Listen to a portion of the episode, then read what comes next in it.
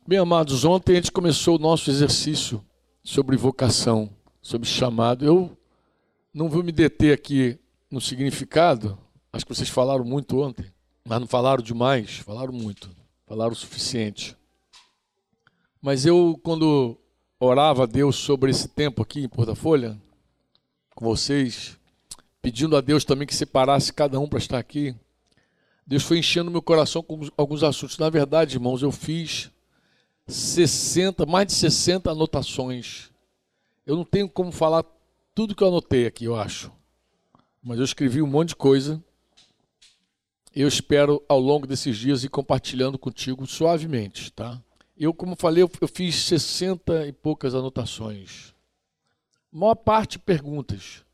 Que eu pensei assim, eu faria essas perguntas se eu tivesse crendo num chamado de Deus, numa vocação de Deus, é, na obra de Deus. Se eu, se eu quisesse é, aprender sobre a obra, eu faria essas perguntas. Então, fazendo. Então, todo dia eu fazia algumas, algumas perguntas. Fui montando. E eu, um dos maiores desafios para mim era por onde começar com vocês. Por onde começar? Com tanta pergunta, por onde começar? Né? Por onde começar? Então eu eu preciso com a graça do Senhor e vocês estão orando por isso, para que inspire quem vai falar, ilumine quem vai ouvir. Está lá na nossa nosso alvo de oração, el blanco de oração. É, deixa eu falar aqui, contar um pouco de história para vocês e depois vou, vou entrar. Plenitude. A ideia do plenitude é o quê? O nome já diz, né? É a busca. Há em castelhano também este livro é, é a busca pela maturidade plena, pelo fruto pleno. Então, essa, esse livro envolve duas cidades aqui. Envolve duas cidades esse livro. Envolve Cabo Frio. Por que Cabo Frio? Porque a primeira vez que eu fui a Cabo Frio, não conhecia Samuel ainda assim como conheço hoje. A gente tinha um contato. E eu visitei um grupo de um irmão chamado Cordeiro, ele reunia numa casa, igreja, e ali pela primeira vez eu falei sobre cinco verdades para o crescimento espiritual. Cinco verdades. Sentei lá com os irmãos numa casa, senti que a carga de Deus era crescimento, era maturidade, era plenitude, era fruto. E eu falei então sobre cinco verdades. Anos depois eu estava no Chile com um grupo de irmãos nos anos de 2000, 2004 para 2005, fomos com um grupo 40 jovens para Santiago e ficamos 40 dias. Passamos Natal, Ano Novo, até o final de dezembro, em Santiago do Chile. E ali, quantos anos eu tinha, Nato, nesse, nesse tempo aí, 2004? 10 anos. Nato tinha 10 anos. Aí a gente estava com flecheira, a gente estava com quem? Aline, Aline também. Aline ficou, um tempo, inclusive, um tempo lá no Chile. A gente voltou e deixou ela lá. A gente já queria se livrar naquela época, mas não deu, entendeu? Aí devolveram. A gente deixou a Aline lá. Deixamos a Aline e alguns lá. E Aline, Flecheira, Débora, Cristiano, Ideraldo, Dinho, Anderson Paz. A galera que tá todo envolvido, né?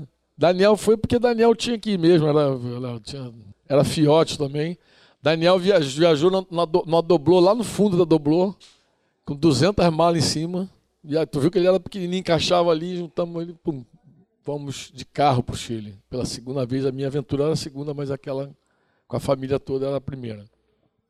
E lá no Chile, lá em Santiago, porque Santiago tem uma administração diferente. É, o, Chile, administrativamente falando, é diferente do, do nosso país. É, administração política, várias administrações são diferentes, mas a, a geográfica também, né, ela também é, é, diferente no sentido de, da administração é, é, sociogeográfica, eles têm comunas, assim como se fosse municípios nossos, nossa municipalidade, e cada comuna tem um prefeito, um alcaide lá, um cara responsável e tal. E a Grande Santiago é Santiago do Chile, com várias comunas em volta. Então tem, tem uma comuna lá que eu conheci, estava contando hoje de manhã no café para os irmãos a história, um pouco de cada igreja aqui. Estava conversando com o Itzhak, que o Isaac foi perguntando, Breno, tá aquela galerinha do café.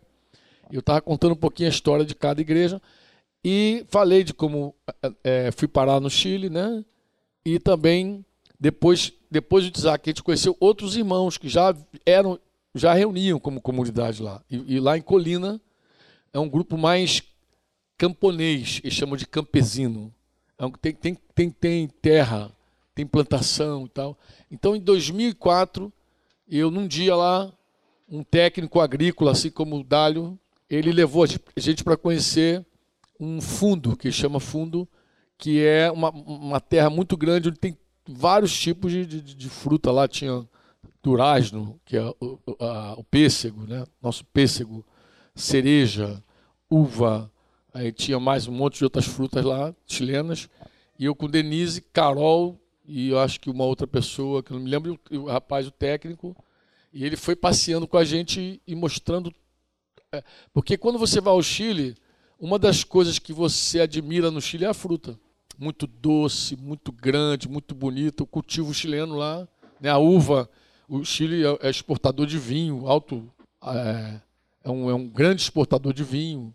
Então tem uma uva de qualidade, tal. Então os caras passeando. Então quando passeando lá no, no, nesse fundo, eu fui ouvindo o irmão falando de cada planta, de cada técnica de cultivo, tal, e aquilo foi me chamando a atenção para a igreja. Porque, porque a Bíblia diz que a, a igreja é a lavoura, lavrança de Deus. A lavoura de Deus. Então, a igreja é a lavoura de Deus. Então, como lavrança de Deus, à medida que o técnico ia falando, eu ia. Hum, hum. Então, eu vi coisas assim, espetaculares. Por exemplo, eu vi uma planta disciplinada. Mas como assim? Eles disciplinando. Por exemplo, eh, o cara me explicou assim: olha, se essa cereja que não tiver a cor, essa cor, no mês tal, a gente suspende todo o nutriente dela. Ela tem que dar. Eu, eu vi uma planta enxertada em outra. Uma frutífera enxertada, literalmente, uma mais fraca alimentada por uma mais forte. Os caras dão um corte assim, e aí bota lá, uma, uma suportando a outra, levando. E eu fui vendo toda aquela riqueza, luz, vento, detalhes que para nós passa desapercebido. Mas o cara que é o técnico, ele sabe o que está fazendo. O que, que isso me chamou tanta atenção? Porque eu pensei assim, meu Deus, quantos cooperam na lavoura de Deus e não sabem nada sobre a lavoura de Deus, sobre a igreja? Sabe nada. Eu vejo tanta confusão. Eu vejo homens de Deus pregando coisas maravilhosas. Eu vejo, eu estou com um livro aí que o, que o Paulino me prestou, um cara que eu amo ler, o cara lê, mas quando eu vi as, o entendimento dele de igreja, me dá uma crise, entendeu? Eu falei, meu Deus, como é que ele vai trabalhar bem nessa obra, se ele nem sabe bem o que ele está fazendo? Então, me dá uma angústia, sabe? E aí eu, eu resolvi escrever naquela época, as cinco verdades viraram doze. Doze verdades. Aí eu escrevi doze princípios que eu creio que são fundamentais para quem trabalha na obra quem quer fazer a obra de Deus. E aí nasceu Plenitude, em castelhano Plenitu. Pode baixar pela Amazon, tem em castelhano iTunes, a loja da iTunes. Eu não sei se tem físico esse livro físico, mas para iPhone, iPad, deve ser para Android também, deve ter. Mas assim, o que eu procurei colocar nesse livro aqui foi reunir verdades a igreja de Curitiba, alguns anos, eu não morava lá ainda, eles fizeram 12 semanas com a igreja, estudando cada semana uma verdade desse livro. 12 semanas. Prepararam vídeos. Foi aí que nasceu Conexão Eclésia. O Conexão Eclésia nasceu, muita gente pergunta, né? Como é que nasceu Conexão Eclésia? Conexão Eclésia nasceu quando eles fizeram 12 semanas estudando plenitude. Quando eles fizeram 12 semanas estudando plenitude, eles pimba, aí nasceu a necessidade. Porque o Conexão Eclésia era só um blog para poder ir falando de cada verdade em cada semana. Então eles montavam um vídeo, montavam um texto, e o pessoal ia desenvolvendo, estudando sobre essas verdades. Né?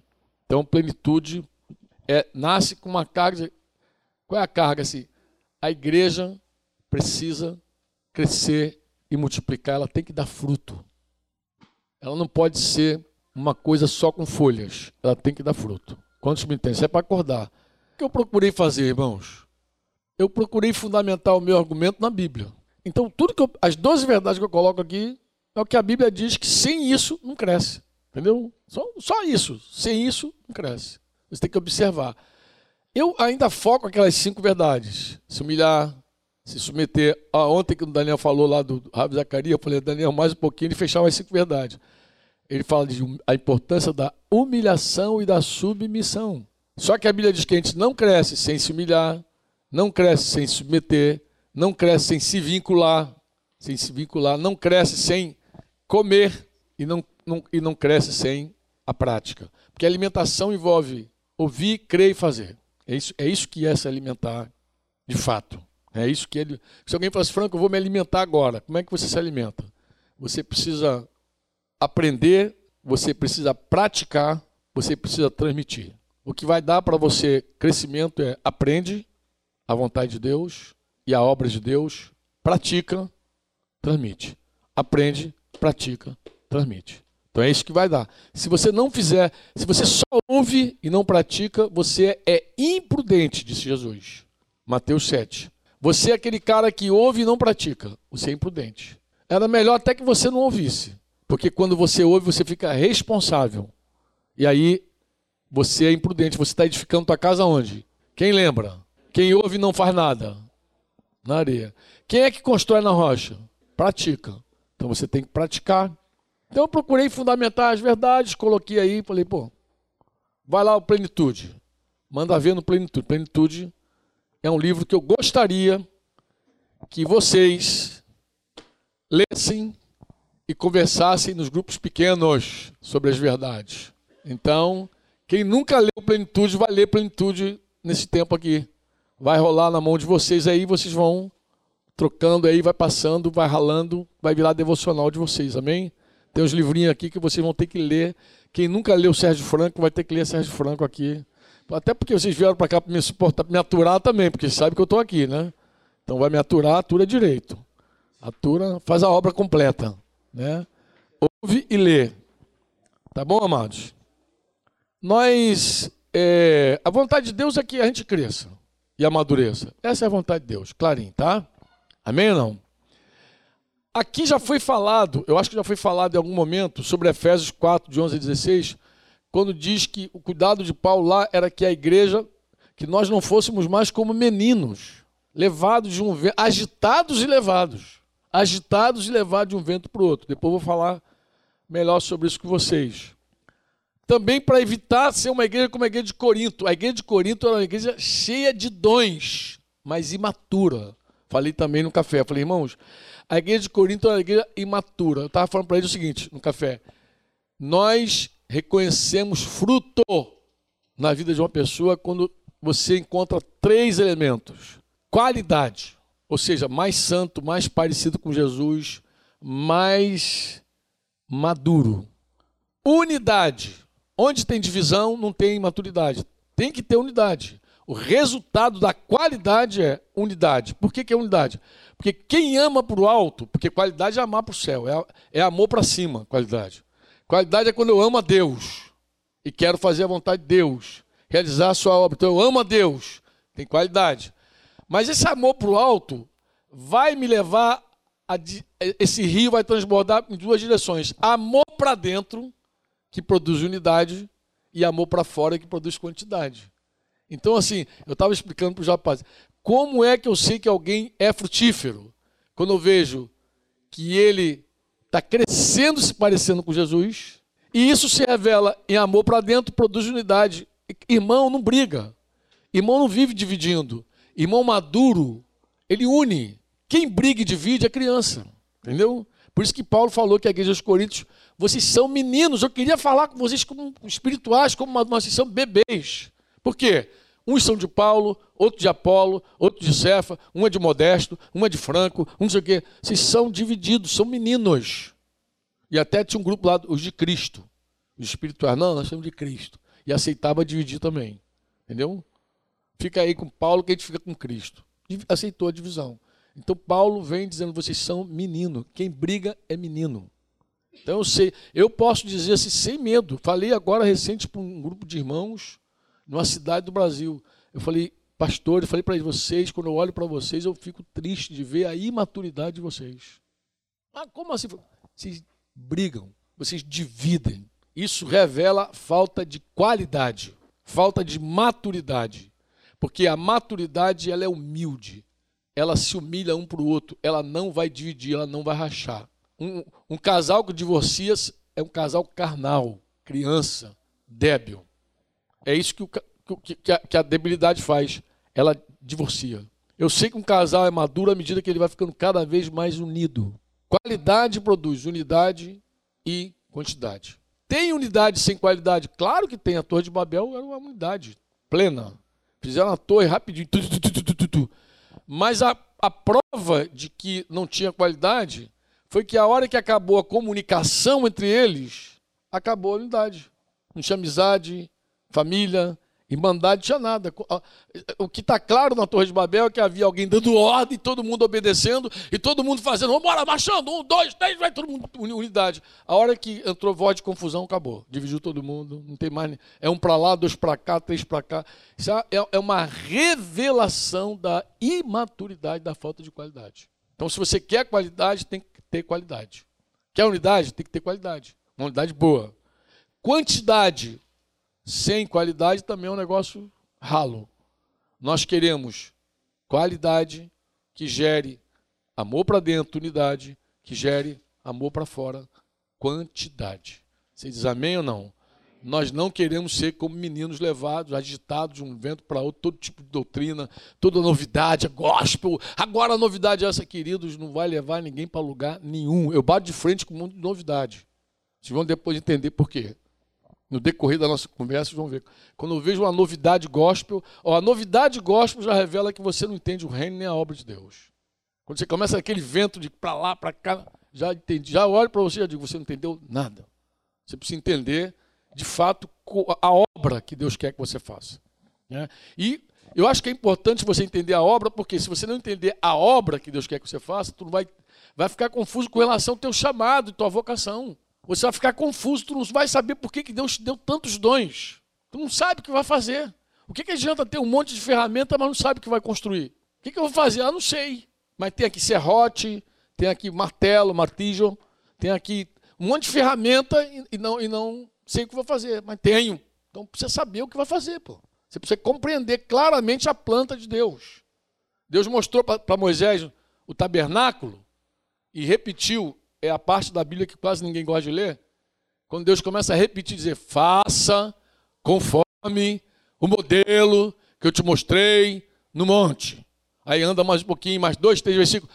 Conforme o modelo. Anda mais, conforme o modelo. Cara tinha uma planta, ele sabia o que ia fazer. Pô. E Moisés já era um cara, diz, diz que Moisés, a escritura diz que ele era, ele conhecia toda a ciência do Egito. Ele podia fazer uma pirâmide. Mas Deus não queria pirâmide, Deus queria um tabernáculo. Entendeu? E para fazer o tabernáculo tinha que ser conforme o quê? Que modelo? Quem mostrou o modelo? Então não adianta eu inventar a igreja. Eu tenho que fazer a igreja como Deus revela. Não tem invenção. Não tem nada, a gente não inventa, amados. E, e, hoje, mais do que nunca, se inventa tudo. Se inventa ministérios, para eclesiástico, um monte de doideira. Todo mundo dizendo que está tudo lindo, maravilhoso, mas nisso não coopera diretamente na construção e na obra e tem um monte de gente confusa pra caramba porque não sabe o que vai fazer. Tem um monte de gente que já foi para a África como missionário e hoje está vendendo qualquer coisa aí, seguro de vida aí, está perdido, desencantado, desiludido, porque frustrado. Porque ele acha que foi fazer, aí chegou lá, não deu certo, mas não deu certo porque nem sabia o que ele foi fazer lá. Eu te garanto que ele não sabia. Entendeu? ouviu um chamado, se apresentou, foi, mas não sabia o que ia fazer. Aí voltou. Voltou frustrado. Tem um monte de missionário frustrado. Tem um monte de missionário dando aula de inglês na WhatsApp, na, na, escolas todinhas que tem por aí. Missionário. Quando tu vai lá, o professor, cara, foi missionário. Missionário, Thalita. Tem vários. Aprendeu inglês para ser missionário. Mas está dando aula de inglês na escola. Por quê? Porque foi, se frustrou. Mas por que ele se frustrou? Porque ele não sabia o que ia fazer. Ele nem sabia o que ia fazer. Ele acha, ele, o modelinho dele, às vezes, assim, eu tenho que abrir uma capelinha ali, pregar todo dia, e não sei o quê. Ele não sabia o que ia fazer, pô. Aí não deu resultado, deu problema, voltou. Aí voltou. Será que Deus não chamou esse cara? Eu acredito que chamou. Graças a Deus que os dons e a vocação de Deus, Romano diz, são o quê? Irrevogáveis. Irrevogáveis. Graças a Deus. Porque a hora que esse cara conectar de novo com o Espírito Santo, está aceso o chamado dele. A vocação dele está acesa. Os dons dele vão estar tá ali. A hora que ele conectar de novo com o Espírito Santo, as ferramentinhas estão tudo brilhando lá, está tudo certinho, o chamado segue, porque Deus vai seguir falando com ele. Deus é maravilhoso. E é isso que eu lamento. A minha tristeza é isso, irmãos. Ah, tem um irmão da Jocum chamado Cote. Eu li uma vez um livro dele muito bom, falando sobre liderança, cura do líder, alguma coisa assim. Ele falou que o Brasil é um grande lago. Ele está falando sobre a multiplicação da igreja. Raso. Ele falou: o Brasil é um grande lago, é um raso. É verdade, é raso. Isso deve dar agonia em alguns homens de Deus, garanto, mulher de Deus deve ficar agoniada de ver uma igreja que não cresce. Ah, está crescendo. É crente para todo lado. Foi amado, multiplica. Multiplicar e crescer são coisas diferentes. Multiplicar e crescer. Ó, oh, isso gera tanta agonia. Eu estava lendo um texto esses dias, um devocional do A.W. Tozer, e lá na época dele já tinha essas crises. Que ele falou assim: tem hora que é melhor nem, nem multiplicar tanto, porque é tanta água na, na, na, no suco de laranja, o negócio fica tão ralo, que era melhor fazer melhor a gente devagar. Olha, imagina, cara. O cara fica agoniado de ver, de ver uma igreja matura se multiplicando, um monte de bebê cuidando de bebê, criança brincando de criança. Ó, salta a Laurinha em mais uma meia dúzia e daqui a pouco vocês vão ver. Solta aí sozinho para você ver o que, que vai dar. Então não dá certo, entendeu? A Daniel agora vai, vai ser pai de gêmeos. Yasmin está grávida de gêmeos. Vocês já ouviram essa notícia. Vai ter três em casa. Deixa a Laurinha cuidando dos gêmeos e sai. Mas é isso que acontece na igreja. A igreja é exatamente isso que acontece. O cara acabou de nascer já virou líder. Já está cuidando de gente. Fez o curso. Fez o Basic One, Basic Two e Three. Agora fez o, avançado e está agora terminando teologia avançada. Já é líder. Puf, bota o cara lá, porque, porque tem conteúdo para transmitir. Amados, é uma desgraça um negócio desse. Desgraça. E, e fora os escândalos. Porque vem, junto com isso vem escândalo. Vem o cara que pegou a garota, que deitou com a outra, que saiu com o padre, saiu com não sei o que. É uma confusão doida. Entendeu? Porque é, é, é loucura que roubou, que, que aprontou, que, for, que presos em vários laços de pecado. Porque você não pode esquecer que a igreja é feita de pecador arrependido. então não, você não chegou aqui santo, tu chegou aqui pecador, entendeu?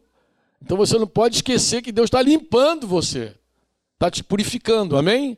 Então você não pode esquecer disso. Então não fica achando que a igreja é um lugar aqui. Não. Senta aí e ouve o testemunho dos irmãos aí para tu ver uma coisa.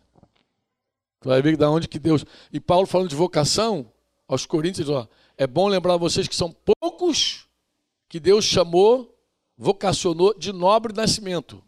De nobre nascimento.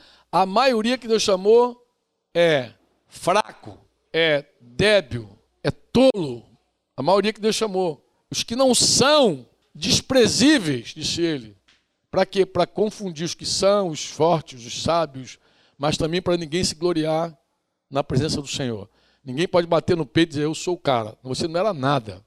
Tudo que Deus está construindo na, na tua vida por amor e graça e misericórdia dele. Amém?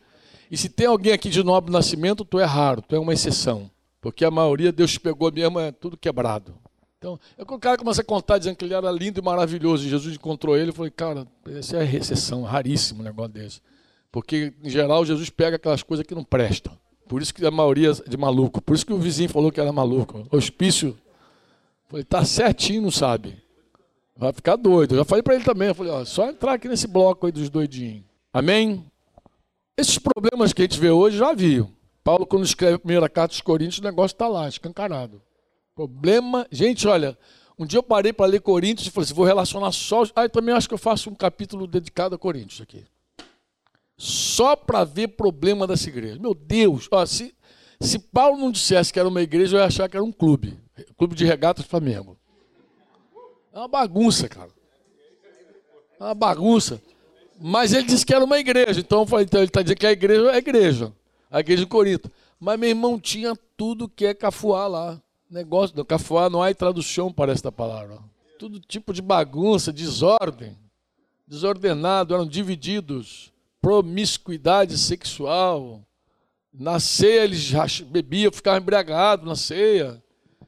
Amado, Cada capítulo que vai entrando de, de, Corinto é uma carta, lembra? Ele, Paulo apresenta um pepino novo. Tinha um cara que deitava com a madrasta.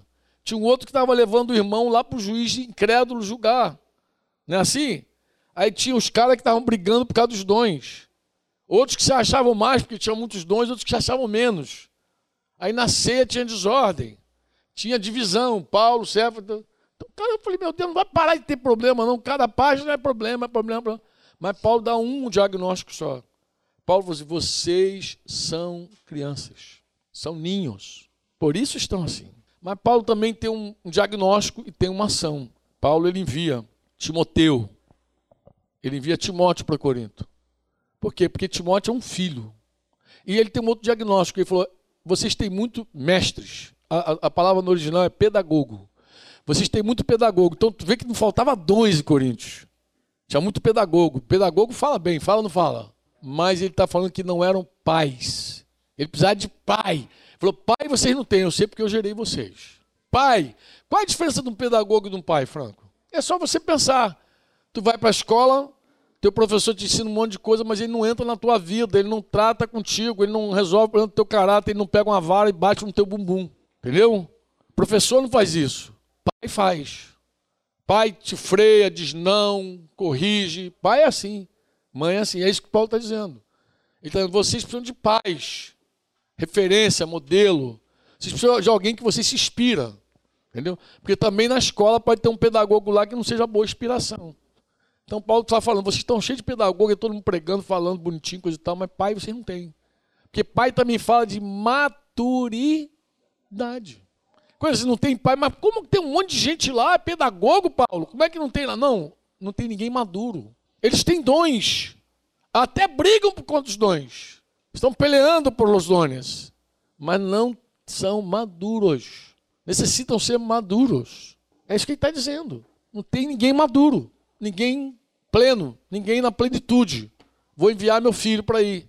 É engraçado, mas se o problema lá era pai, por que, que Paulo enviou filho? Se o problema é pai. Aí começa um mistério muito interessante. É assim, ó. Nós não sabemos ser pais se não aprendemos primeiro a ser filhos.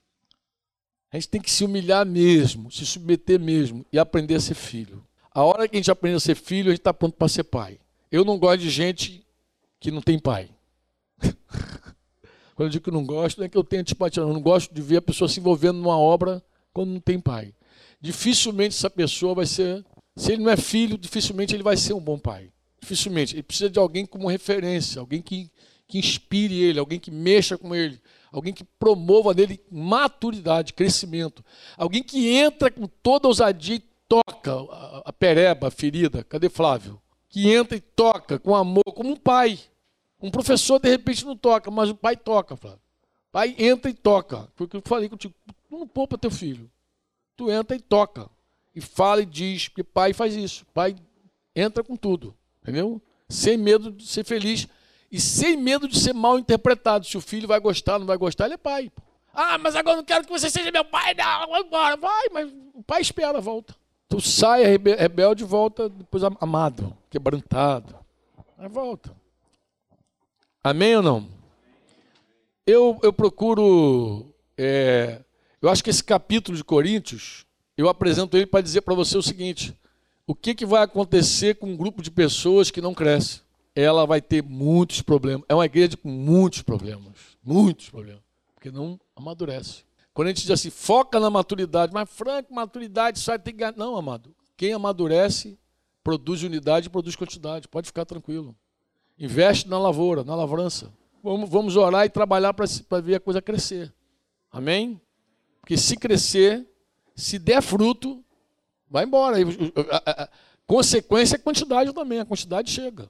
Então dá foco aí. A, obra de fazer discípulo, no primeiro momento, parece assim que não, dá, não vai para lugar nenhum. Às vezes deixa dar três discípulos ficar lá o ano todo com ele. Lá. Só tem o ter calma, calma. Você já viu aquela conta de um discípulo por ano? Todo mundo já viu, né? Quem nunca viu a conta de um discípulo por ano? Levanta a mão para eu ver. Todos já viram, né? Não, não, eu sei porque tem gente que não levanta a mão para nada. Se eu perguntasse, quem já viu a conta de um discípulo por ano? Cara, quem nunca viu? Não sei toda reunião assim. Tem gente que não levanta a mão para nada. Eu acho que ela está em dúvida. Será que eu já vi, não vi? Na dúvida, não levanta a mão. Eu estou falando isso por quê? Porque se você nunca viu, a gente pode à noite aqui usar o projetor aqui rapidinho e bater, pum, pum, pum, pum, pum. Só te dar a visão daquela, daquela, da diferença do cara que faz, que faz discípulo, o cara que quer juntar gente, o cara que faz discípulo, o cara que quer juntar gente. A, a, a visão também, a potência que é a obra de fazer discípulos. Amém? E no livro, já falei, nesse livro, ele eu, eu, dei corpo às cinco verdades lá de Cabo Frio. Por isso que eu falei que tem duas cidades aqui: Cabo Frio no momento e Santiago do Chile no outro momento aqui, vivendo experiências diferentes, tá? Aquele, aquelas cinco verdades que eu bato direto. Inclusive, eu queria te recomendar o seguinte: anota isso aí, você que está anotando. Já tem na internet pelo menos uns três ou quatro lugares que eu ministro sobre cinco verdades para o crescimento espiritual. Tem Curitiba gravado, tem Conexão Eclésia. É um canal do Conexão, ou tá no, ainda está no Espaço Discípulo, tem certeza? Acho que está no Espaço Discípulo. Hein? Mas assim, de repente o Yuri pode até colocar naquele grupo TM, Yuri, os links, vai lembrando aqui os links dos assuntos e vai jogando para eu não falar de novo o que eu já falei. Aí se você quiser estudar, tu entra lá e estuda, pô. Tu viu no Conexão Eclésia? Olha, essa moça mora lá no Amar. Pá. É conexão direto mesmo. E ela, a, gente se, a gente se comunica direto. E ela tem dúvida, tira, fala, e come, mas está lá no Amapá. Tem que dar fruto naquela terra lá. Vamos multiplicar. Mas a Amapá está recebendo missionário, tá, gente? Amém, amém. Então, por exemplo, eu não vou falar sobre essas cinco verdades para você, porque já tem um vídeo aí que eu estou cansado, já batendo de, de, direto. Cinco verdades para o crescimento espiritual. Se humilhar, se submeter, se vincular, se alimentar bem, praticar. Eu quero pegar uma hoje, hoje. Eu quero pegar uma verdade dessa e bater contigo. Tá? Esses últimos tempos também eu falei muito sobre se humilhar. Falei para pastores. Porque aquele mandamento de Pedro, humilhai-vos de potente bom de Deus, ele está falando para pastores. Então eu estava falando do valor da humilhação para Deus. Se der tempo, a gente conversa. Mas eu quero falar sobre boa alimentação agora de manhã, aproveitar que daqui a pouco a gente vai almoçar. Vamos falar um pouquinho sobre isso aí? A gente precisa comer. Quem acredita que a gente precisa comer? Engraçado que para o corpo ninguém tem dúvida, né? Para o corpo ninguém duvida que tem que comer. Daqui a pouco está todo mundo já olhando para aquela mesa ali já. Ninguém duvida que para o corpo. Não, deixa eu explicar a vocês aqui, ó. Eu tenho dois netinhos, Noah e Laura. Eu acompanho, embora eu moro, moro longe, moro 900 quilômetros dessas crianças, mas quando eu estou com eles, por exemplo, eu já vi algumas fases. E é muito interessante, por exemplo, quando a criança quer brincar, brincar, brincar, brincar, e ela, ela quer tanto brincar que ela não quer dormir. Não quer dormir. E dormir, descansar, é bom para crescer. Olha, o Noah, eu lembro de uma época do Noah dizer assim: Ah, me ajuda, me ajuda. Ele não queria dormir. Ajuda, não, não deixa eu dormir. Me ajuda, eu perguntei, mas o que, que é isso? Não, ele não quer dormir. Não, lembra disso, dessa fase? Lembra? Ah, ajuda, ele não quer dormir. Ó, não quer dormir, quer só brincar. Não quer comer, quer só brincar. Aí quando tira a fralda, não quer fazer xixi. Porque xixi atrapalha a, brincadeira. Então acaba fazendo xixi, segurando o xixi, começa a apertar a perninha assim, esfregar a perninha um outro assim, mas não quer fazer xixi, porque quer brincar. Só quer brincar. Então, assim, vamos para nós. Vamos para nós, porque isso é sombra.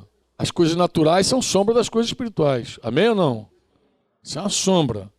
Então, nós, às vezes, negligenciamos a boa alimentação por várias coisas que não produzem nada na nossa vida. Passa tempo literal. Gasta o teu tempo. Na verdade, rouba o teu tempo. E você não come.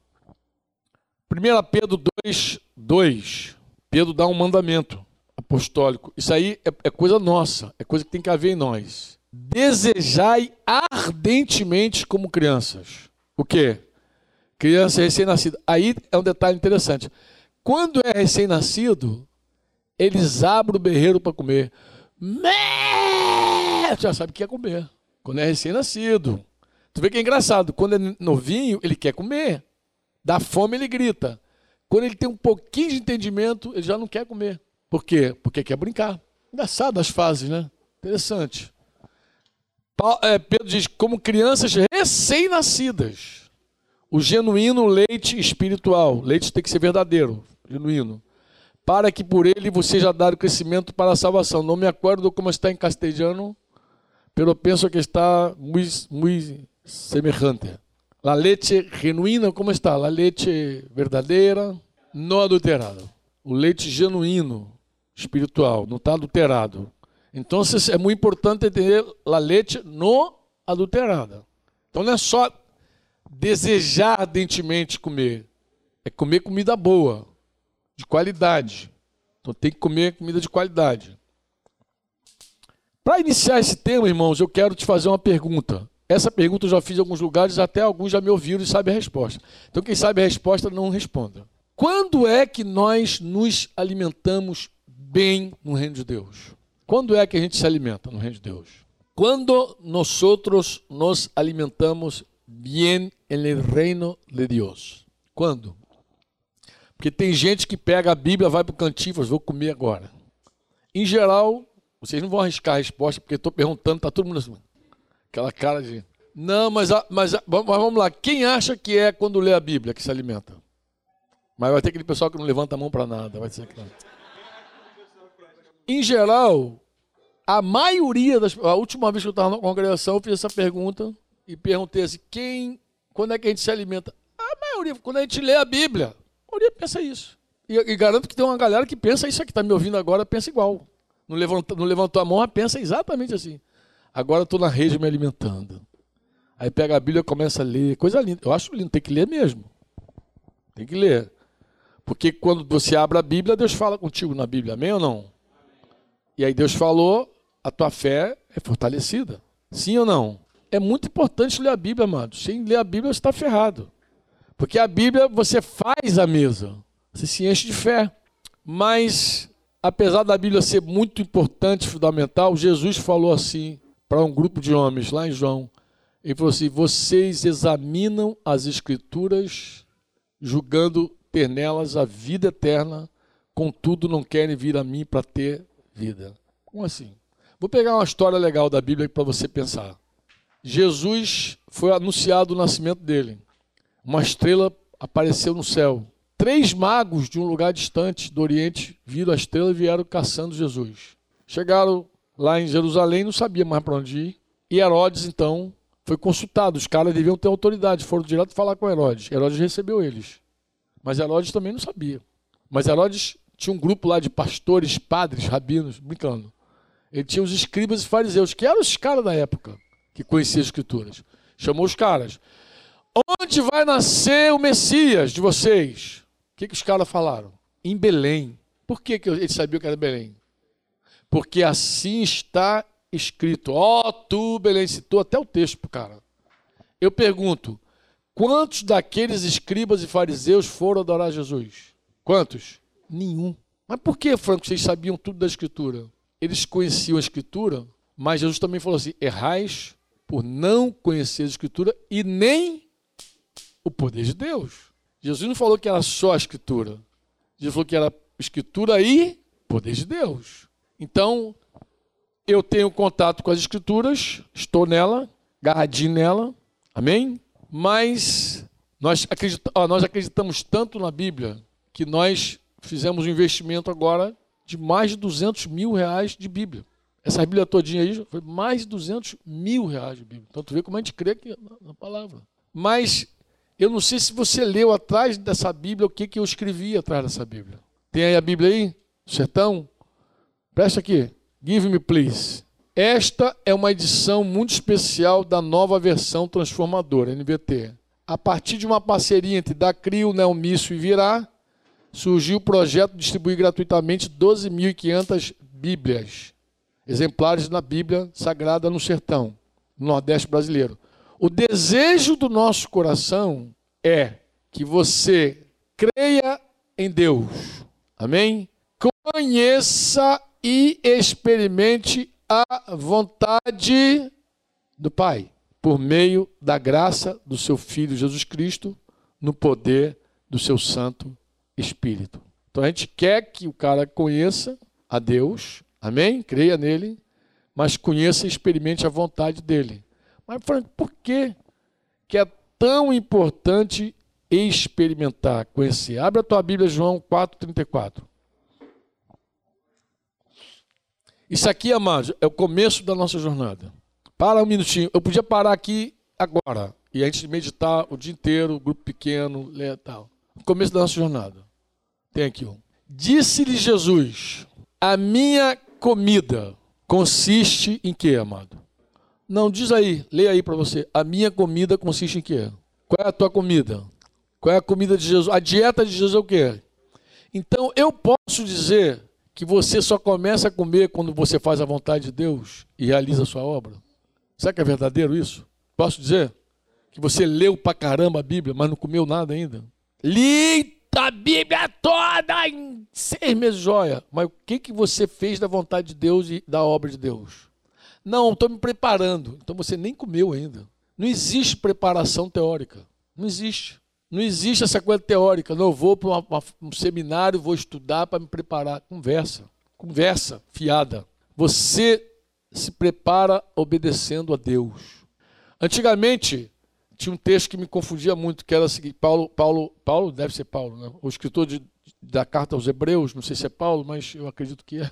Ele diz lá no capítulo 6, deixando de lado os princípios elementares da doutrina de Jesus, deixando de lado, não lançando mais a base do fundamento do arrependimento, vamos partir porque é perfeito.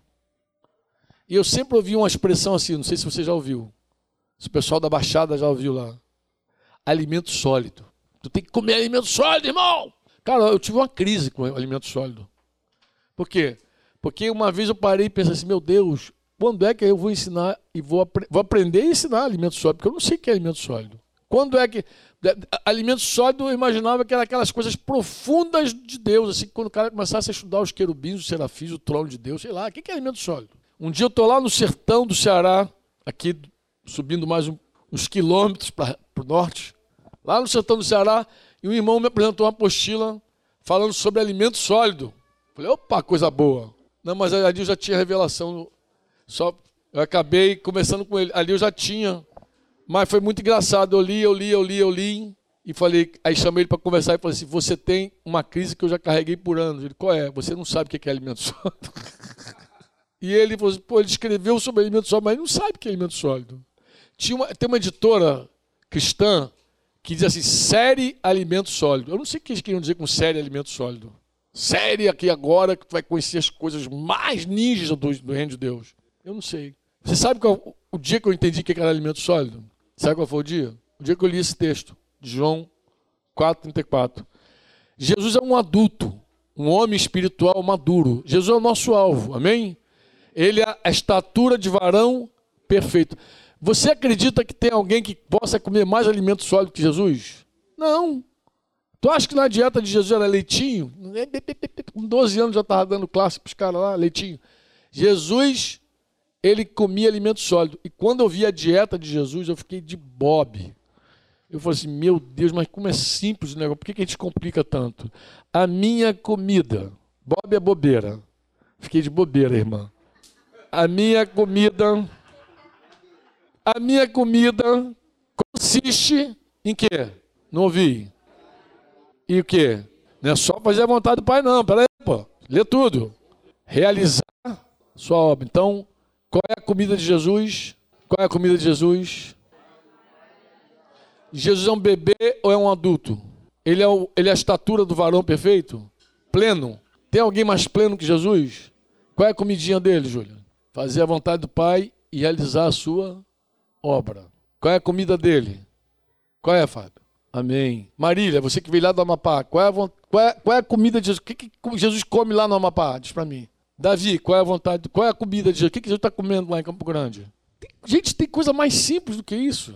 Gente, o dia que eu vi isso, eu falei, meu Deus, tanta teologia à toa para minha vida. Eu só preciso fazer a vontade do Pai e realizar a sua obra. Acabou. Era a comida de Jesus, pô. Agora, deixa eu te fazer uma outra pergunta. Jesus vive em mim? Vive em ti? Vive em nós? Canta assim, importa que ele cresça. Não diga assim, importa que ele cresça. Diga que ele cresça. Que ele cresça. O que, que ele come? O que, que ele come? O que, que Jesus que vive você come? O que, que o Cristo vivo em você se alimenta? Como é que tu acha que Jesus vai crescer em você? Isso faz diferença na tua vida? Entender isso?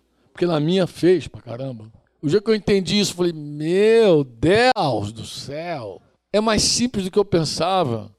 Não era um estudo que ia me deixar me alimentar mais. O estudo só é bom se for para descobrir a vontade de Jesus e fazer. Eu quero saber a vontade do Pai. Isso é tão fundamental, irmãos, que isso penetra na nossa oração de um jeito tão especial que é impossível tu acordar um dia e não falar assim: Eu quero a tua vontade e o teu reino, me ajuda. Qual é a tua vontade? Qual é a tua vontade para hoje? Porque basta para cada dia o seu próprio mal. Qual é a tua vontade? O que, que tu quer que eu viva hoje, Senhor? A gente fica impregnado na gente. Quando entra, não sai nunca mais. Ninguém vai te iludir mais com teologia profunda. Ninguém mais vai querer te enrolar com teologia profunda. Você, com simplicidade, vai querer só saber a vontade do Pai e realizar a obra de Deus. Amém ou não amém? Amém, amém ou não amém? Amém ou não amém? Mas isso já estava claro em outros textos, é que eu não via. Eu estava cego. João 14, 21, cantei tantas vezes. João 14, 21. Aquele que tem os meus mandamentos e os guarda, esse é o que me ama. Aquele que tem os meus mandamentos e os. Mandamento, doutrina de Jesus, mandamento. Quem tem, aí é assim, você lendo a Bíblia, você tem. Mas ele diz: tem e pratica. Tem e pratica. Vocês observaram é, a Duda lendo ontem NVT Mateus 28, 20? Quando ele diz que ensinando, a, a, a, RA fala ensinando a guardar todas as coisas. Já viu como é que a NVT traz esse texto? Lembra, Daniel? Como é que tá? Ensinando os novos discípulos a obedecerem. Ensinando os novos a obedecerem. Porque quando você ensina a obedecer, tu já começa a dar comidinha sólida pro garoto.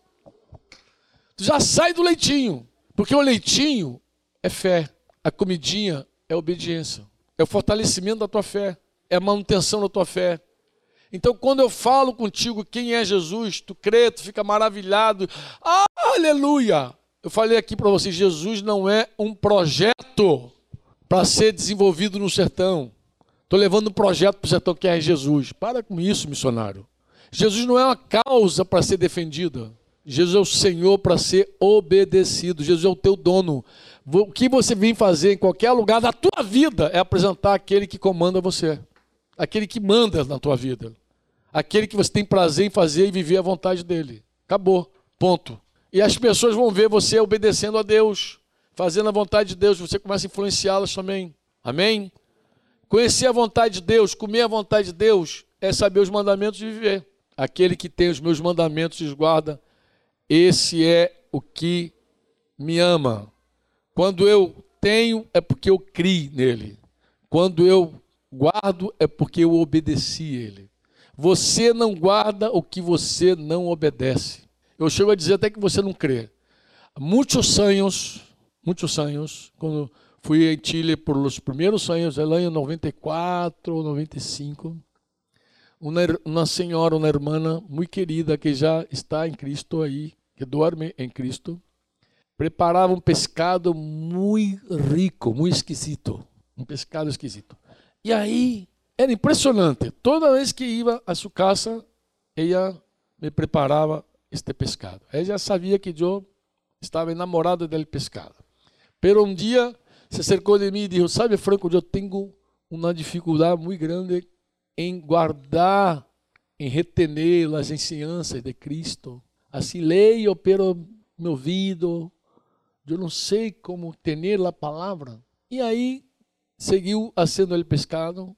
Um rato eu la, la chamei para conversar e eu falei com ela: Mira, querida, não buscou nenhum livro com as receitas, com as com os ingredientes del, del, del pescado. Não, não, tu não buscou um livro para ella dijo, no, no necesito, po, ya, que po. Não necessito. Por que não necessita? Porque eu hago sempre este pescado. Eu hago sempre, Franco. Então, eu não tenho mais necessidade de mirar mais o livro. Eu falei assim, és com a palavra de Deus. Quando tu praticas, tu não tem necessidade mais de ficar acordando algo que tu hace. Tu hace sempre, hace sempre. Quando pratica, tu encarna a palavra. É, guarda o que eu vou falar para vocês. Jesus é o verbo? É o verbo ou não? Ele é a palavra? Ele não é a palavra que encarnou? Sim ou não? Então, é, é, é, verdadeiro eu dizer que a palavra habita em você? Sim ou não?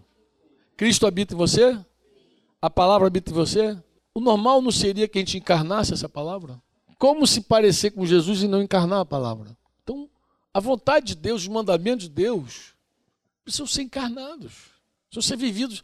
Mesmo que você não se lembre, não se acorde em que capítulo, em que versículo está, não é problema, pô. Ah, eu não me lembro em que capítulo está, que versículo está, mas eu sei que essa é a vontade de Deus. Eu já sei que essa é a vontade de Deus. E é interessante, amados, porque quando o Espírito Santo vem morar em você, o Espírito Santo escreveu no teu coração a vontade do Pai. Tu crê? Que o Espírito Santo escreveu no teu coração? Tu crê? Está escrito. E é maravilhoso quando tu lê a Bíblia e vê que aquilo que você lê bate com o que está dentro de você, com o espírito novo, com o coração novo que ele te deu, bate, casa, é coisa linda. Deixa eu te fazer uma pergunta. Já aconteceu alguma vez de você ter certeza sobre algo que você não tinha lido ainda e um dia descobrir na Bíblia que, puxa, está escrito. Mas você já cria daquele jeito, já tinha até andado aquele caminho. Já aconteceu isso contigo alguma vez? Comigo aconteceu algumas vezes, mas, eu, mas tem uma, a primeira vez que me aconteceu foi muito interessante. Tinha um grupo de jovens orando para ser batizado com o Espírito Santo. Então imagina um grupo de jovens orando para ser batizado com o Espírito Santo. Ah, de uma igreja tradicional. De repente, o Espírito Santo veio, batizou. E uma menina, eu lembro que a menina ficou tão cheia do Espírito Santo que ela ficou bêbada. E ela quase caiu. E como era uma, um grupo tradicional, os caras viram aquela manifestação e acharam que era o quê? Demônio. E eu, novo convertido, fiquei em crise. Porque eu falei, meu Deus, ela estava pedindo a Deus o Espírito Santo. Como é que esse demônio entrou aí no meio do caminho? Deus, ela estava falando com o pai dela, queria o Espírito Santo. E o pai, em vez de deixar o Espírito Santo vir, mandou um capeta, um capiroto. E eu fiquei pensando assim, mas meu Deus, se meu filho me pedisse, ó, se meu filho me pedisse um pão, eu daria a ele pão. Eu não daria a ele uma pedra. Comecei a pensar. E comecei a rejeitar aquela fala. Eu, novo convertido, rejeitei aquela fala, porque eu não achei coerente com a verdade que estava dentro de mim. E, gente, você precisava ver como eu fiquei a hora que eu li na Bíblia Jesus falando isso. Vocês são maus e vocês sabem dar boa dádiva aos filhos de vocês. Se o filho pedir pão, vocês não vão dar uma pedra. Se o filho pedir um peixe, não vai dar uma víbora, uma serpente. Quanto mais o Pai dará a vocês o Espírito Santo àqueles que pedem. Falei, ah, é verdade. A menina foi cheia do Espírito Santo. E foi mesmo cheia do Espírito Santo. Tu acha que alguém vai pedir o Pai, o Espírito Santo, vai entrar um, um capeta? Não, um filho não. Inclusive, uma das uma, uma das coisas que move fé para qualquer pessoa que quer ser batizada com o Espírito Santo é ela precisa crer em algumas coisas. Uma é que ela é filho, nasceu de novo. Outra é que Jesus foi glorificado, ele foi recebido, porque ele falou: quando for recebido, você recebe. E outra que é direito teu, o Espírito Santo. Não é um, não é um presente que Deus dá para algumas pessoas especiais. Isso é mentira. Deus dá. Você é muito especial, meu filho, você está orando muito, eu vou te batizar. Para de bobeira, gente. Para de bobeira. O Espírito Santo, ele se move pela fé, pela certeza que você tem de quem é Deus e quem é você em Deus. Você não é cheio ou batizado com o Espírito Santo porque você é bom, porque foi para o monte e se consagrou. Isso é mentira. Deus não faz nada por mérito aí. Deus te enche com o Espírito Santo quando você crê exatamente no que Jesus disse. Um filho pede comidinha para o pai. Pede água, Deus te dá. É pai e filho. O negócio é esse. Se o cara crê, anda. Se não crê, empaca. O negócio é fé. Simplesmente fé. Amém ou não amém? Já são 11 horas e 37 minutos.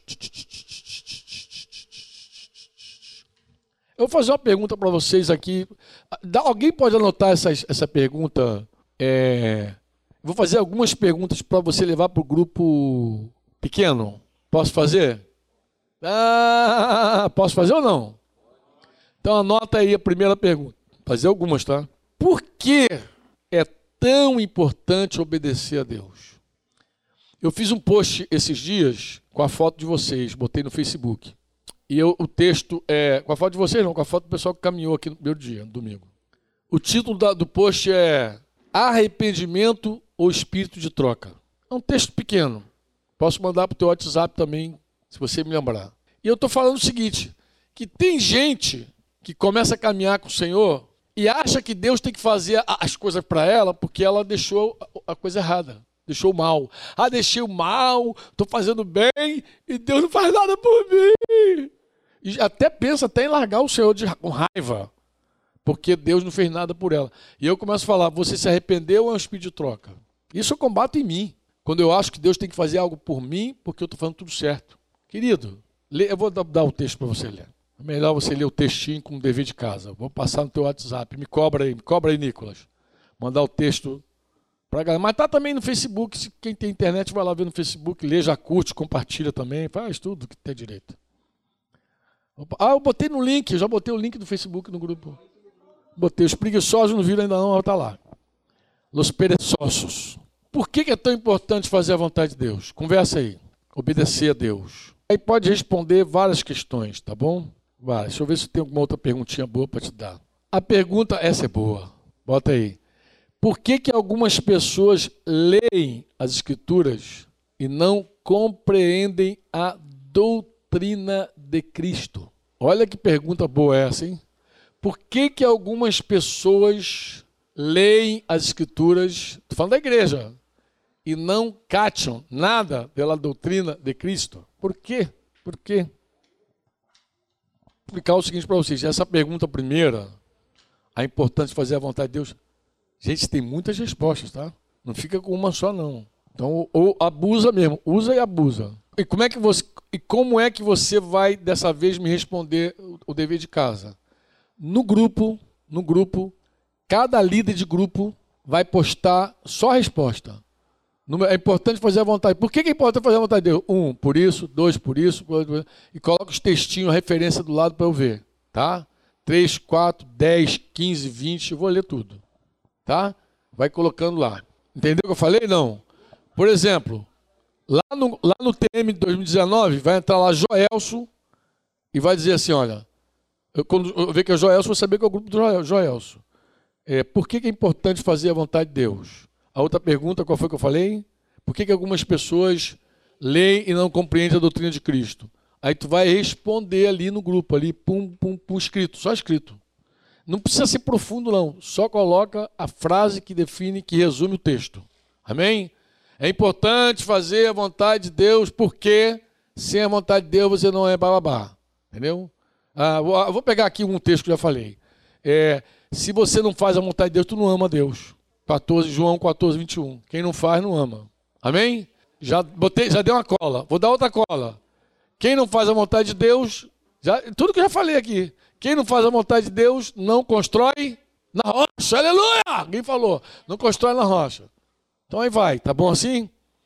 Deixa eu ver se eu tenho mais perguntinha para você aqui. Ah, eu tenho uma pergunta legal. Vou fazer porque aí vocês vão ter, vão ter a noite, não vão ficar nem brincando, vão entrar pela noite trabalhando. Termina a janta, já segue.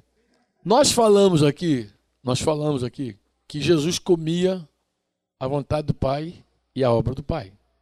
Amém ou não? Bem, eu estou aqui falando com vocês sobre a vontade de Deus. E a obra de Deus? O que, que é esse negócio?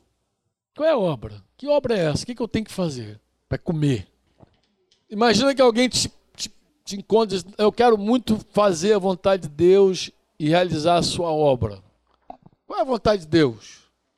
E essa obra? Como é que, que, obra é essa? Você está indo para a África lá, uma missão te viu para a África. Chegou lá, botou o pé na África e tu falou, não, porque eu tenho que fazer a vontade de Deus, realizar a sua... Alguém te, te, se acerca de ti e pergunta, qual é a vontade de Deus? Qual é a vontade de Deus? Number one. Por que, que é tão importante viver essa vontade? Number two. Três. Por que, que tem gente que lê a Bíblia e não saca nada? Quatro. Qual é a obra de Deus? O que é a obra de Deus? Eu fazer. Meu, gente, tá legal pra caramba. Essas perguntas estão quentinhas. Amém?